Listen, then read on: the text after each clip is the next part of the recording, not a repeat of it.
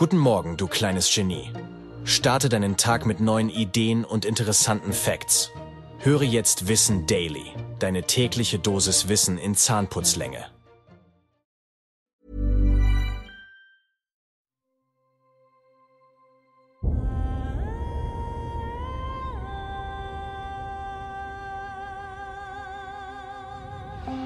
Einschlafen mit Tolkien ist dein Einschlaf-Podcast aus der epischen Welt von Der Herr der Ringe. Mach's dir gemütlich und lass dich von den Geschichten aus Arda und Mittelerde ins Land der Träume führen. Einschlafen mit Tolkien. Heute Nazgul, die Ringgeister. Die Nazgul, schwarze Sprache für Ringschatten, bzw. Ringgeist sind neun von Sauron verführte Menschenkönige, die als Geistwesen zu den höchsten Dienern des dunklen Herrschers aufsteigen. Erscheinung durch den Einfluss der neuen Ringe und die Kontrolle, die Sauron mit Hilfe seines Ringes auf diese ausübte, fielen auch ihre Träger, die Menschenkönige, unter Saurons Einfluss. Dadurch existierten sie nach einiger Zeit nur noch als unsichtbare Materie, umgeben von einer Aura der Furcht in der für Menschen sichtbaren Welt. In ihrer tatsächlichen Gestalt waren sie nur in einer geisterhaften Parallelwelt sichtbar, die nur den Ringträgern sowie einigen anderen Wesen wie Sauron oder Tom Bombadil zugänglich war. Aufgrund dieses Prozesses, der die Nazgul zu untoten Dienern Saurons machte, ergaben sich für sie einige Änderungen in ihrer Wahrnehmung und ihrem Willen, der aufgrund ihrer ständigen Präsenz in der Geisterwelt ganz dem Saurons untertan war. Die Welt des Lichts sahen sie mit anderen Augen als lebende Wesen, die jedoch einen Schatten in den Geist eines Nazgul warfen. So konnten die Nazgul bei Tage schlecht sehen und benutzten daher öfter ihren Geruchssinn, oder bedienten sich anderer Wesen, die ihnen als Spione oder Seehilfe dienten. Untereinander konnten sich die Nazgul nur durch ihre Schreie über größere Entfernungen verständigen. Auch mit Sauron scheint es keinen ständigen Austausch von Informationen gegeben zu haben. Sie rochen das Blut lebender Wesen, welches sie zugleich begehrten und hassten. In einigen Quellen wird eine Angst der Ringgeister vor Wasser erwähnt, so konnten sie beispielsweise Flüsse nur mit großer Anstrengung überqueren. Tolkien selbst gibt zu, dass es schwierig sei, diesen Gedanken aufrechtzuerhalten, da die Nazgul auf ihrem Weg ins Auenland mehrere schwer zu passierende Flüsse überquerten. Es wird auch erwähnt, dass der Hexenkönig als einziger Nazgul keine Furcht vor Wasser habe. Zudem konnten sie mit Feuer bekämpft werden, das sie ebenfalls fürchten. Von den neun Ringgeistern werden von Tolkien nur der Hexenkönig von Angmar und Chamul der Ostling namentlich erwähnt. Hexenkönig von Angmar Der Hexenkönig von Angmar, oft auch als Fürst der Nazgul bezeichnet, ist der Anführer der Ringgeister und der höchste Diener des dunklen Herrschers Sauron. Einst war er ein großer Menschenkönig, der von Sauron einen der neun Ringe erhielt. Obwohl der Ring seine Macht vergrößerte, glitt er langsam in die Schattenwelt hinüber und wurde zu einem Geist. Als Herr der Neuen stieg er zum obersten Diener des dunklen Herrschers auf und übernahm die Befehlsgewalt über die anderen Träger der Menschenringe. Auch nach Saurons Fall am Ende des zweiten Zeitalters blieb er aktiv und ging um das Jahr 1300 des dritten Zeitalters in den Norden. Als Hexenkönig bekannt und gefürchtet, gründete er dort das Reich von Angmar. Niemand wusste, wer er wirklich war und vor allem, was er vorhatte. Gondor war zu dieser Zeit viel zu stark, als dass man es hätte angreifen können. Arnor dagegen war zerstritten und in drei Teile aufgeteilt worden. Arthedain, Cardolan und Rudauer. Im Gedanken, die letzten Dunedain und Erben Isildurs auszulöschen, die allerdings nur noch in Arthedain existierten, begann er seinen Krieg gegen Arthedain und Cardolan. Rudawa war korrupt und hatte sich dem Hexenkönig schon früh angeschlossen. Schon bald waren die letzten Dunedain von Cardolan und Rudawa vernichtet und nur noch Arthedain leistete Widerstand.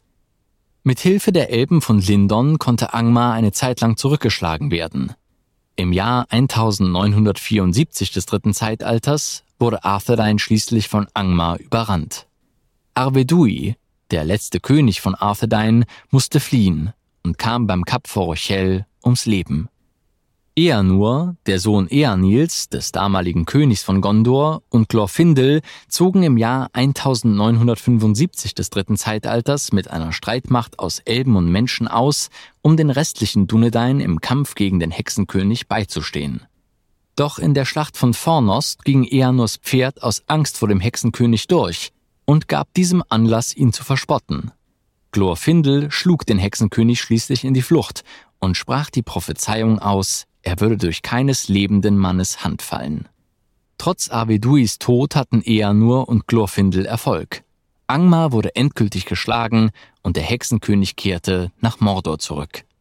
Dort versammelte er sich mit den anderen Nazgul und eroberte im Jahr 2002 des dritten Zeitalters Minas Ithil und gelangte an den Palantir der Stadt. Minas Ithil wurde ein Ort des Schreckens und in Minas Morgul umbenannt. Im Jahr 2043 des dritten Zeitalters wurde nur schließlich selbst zum König von Gondor ausgerufen.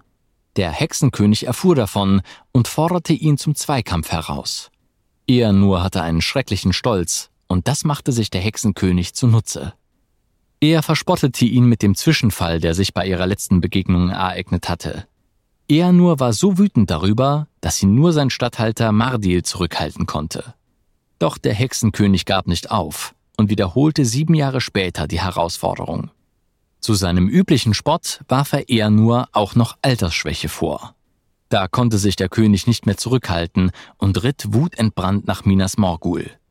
Niemand wusste, was der Hexenkönig mit ihm angestellt hatte, doch er nur kehrte nie mehr zurück. Da er keine Erben hinterlassen hatte, regierte von nun an sein Statthalter Mardil, bis der König zurückkehren sollte. Der Hexenkönig selbst blieb lange Zeit in Minas Morgul und wartete auf weitere Befehle Saurons. Im Jahr 3018 des dritten Zeitalters wurde er mit den anderen acht Ringgeistern ausgesandt, um den einen Ring zurückzuerlangen. Dies konnte an der Wetterspitze jedoch von Aragorn verhindert werden. Der Ringträger Frodo Beutlin wurde dort allerdings vom Herrn der Nazgul durch eine Morgul-Klinge verletzt. Er erlitt eine Stichwunde in der Schulter in der ein Stück der Klinge zurückblieb. Diese war vergiftet und das Gift zehrte an Frodos Kräften. Trotzdem konnte er den Nazgul dank der Hilfe Glorfindels entfliehen. Der Elbenfürst lockte die Nazgul in eine Falle an der Bruinenfurt, wo eine Flutwelle, ausgelöst durch Elrond und Gandalf, sie hinfortspülte, wodurch sie zwar selbst nicht verletzt wurden, aber ihre Pferde ertranken. Das Bruchstück der Klinge konnte in Bruchtal von Elrond noch rechtzeitig aus Frodos Schulter entfernt werden. Seitdem hielt Sauron seine Diener immer östlich des Anduin und ließ sie erst im Ringkrieg 3019 des dritten Zeitalters wieder öffentlich auftreten, wo sie statt Pferden geflügelte Reittiere benutzten. Der Hexenkönig führte das Heer Mordors an und belagerte zusammen mit den anderen Nazgul Minas Tirith. Er griff den König von Rohan, Theoden, Tengels Sohn, an und brachte dessen Pferd Schneemähne zu Fall. Vom toten Tier begraben und schwer verwundet, versank der König in Bewusstlosigkeit und verstarb bald danach. Aber als sich das Reittier des Nazgul an des Königs Pferd gütlich tun wollte, wurde es von Eowyn, der Nichte des Königs, getötet, die sich dem Nazgul mutig entgegenstellte. Dieser verhöhnte sie und sagte zu ihr, dass er durch keines Mannes Hand getötet werden könne. Eowyn nahm daraufhin ihren Helm ab und gab sich so als Frau zu erkennen. Sie verlor jedoch die Kraft ihres linken Armes und auch beinahe ihr Bewusstsein, als die Keule ihres Gegners auf ihren Schild niederging. Der Hobbit Meriadoc Brandybock, der an ihrer Seite heimlich mit in die Schlacht geritten war, kam ihr jedoch im entscheidenden Moment zu Hilfe, indem er dem abgelenkten Nazgul von hinten das Schwert in die Kniekehle stieß und Eowyn so eine Atempause verschaffte. Sie hob ihr Schwert und bezwang den Ringgeist durch einen gezielten Stoß zwischen Krone und Mantel, wodurch sich Glorfindels Prophezeiung erfüllte. Schließlich war der Hexenkönig besiegt und in diesem Weltzeitalter hörte niemand mehr seine grauenhaften Schreie. Chamul Chamul der Ostling wohnte in Dol Guldur nach dessen Wiedereroberung im Jahr 2951 des dritten Zeitalters als Statthalter Saurons. Er war der zweithöchste der Nazgul. Er überquerte mit seinen Gefährten aus Dol Guldur den Anduin und traf sich am 21. Juli 2018 mit den anderen Ringgeistern auf der Ebene von Kellebrand, um in Saurons Auftrag die Suche nach Auenland und Beutlin zu beginnen. Chamul und sein Gefährte trugen hier entweder schon schwarze Mäntel und besaßen Pferde, oder sie erhielten das Aussehen der schwarzen Reiter erst durch die Kleidung und die Reittiere, die die anderen Ringgeister bei den stromschnellen Samgebir erhalten hatten. Auf dem Weg nach Eriador blieb Chamul bis zur Ankunft an der Sarnfurt bei der Gruppe. Zusammen mit anderen Nazgul drang er ins Auenland ein und folgte der Spur der Hobbits von Hobbingen bis zum Brandywein. So sprach er am Abend von Frodos Abreise mit dem Ohm, entdeckte die drei Wanderer zweimal beinahe im Grünbergland und verpasste alle vier Hobbits nur knapp an der Bockenburger Fähre. In den frühen Morgenstunden des 30. September überfiel er mit zwei seiner Gefährten Krickloch. Chamul war ebenfalls beim Angriff auf der Wetterspitze anwesend und wurde später von Glorfindel zusammen mit zwei anderen Nazgul von der letzten Brücke verjagt. Nach der Flucht von Frodo zur Bräunenfurt verlor er sein Pferd und seine Kleidung. Daher musste er nach Mordor zurückkehren. Mit der Vernichtung Saurons war auch sein Schicksal besiegelt. Na, immer noch wach? Wenn dir dieser Podcast gefällt, lass uns gerne ein Abo und eine Bewertung in deiner Podcast-App da. Und folge uns auf Instagram at Einschlafen mit Podcast. Über Feedback und Artikelvorschläge freuen wir uns sehr. Der Text ist unter CC-Lizenz auf arapedia.org und fandom.com verfügbar. Produziert und aufbereitet wird dieser Podcast von Schönlein Media. Gelesen von mir, Patrick Zoom.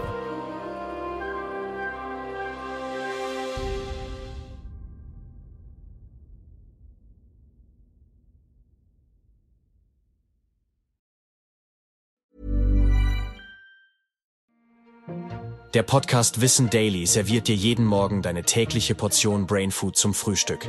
Verpasse keine Folge und abonniere Wissen Daily jetzt in deiner Podcast-App. Wissen Daily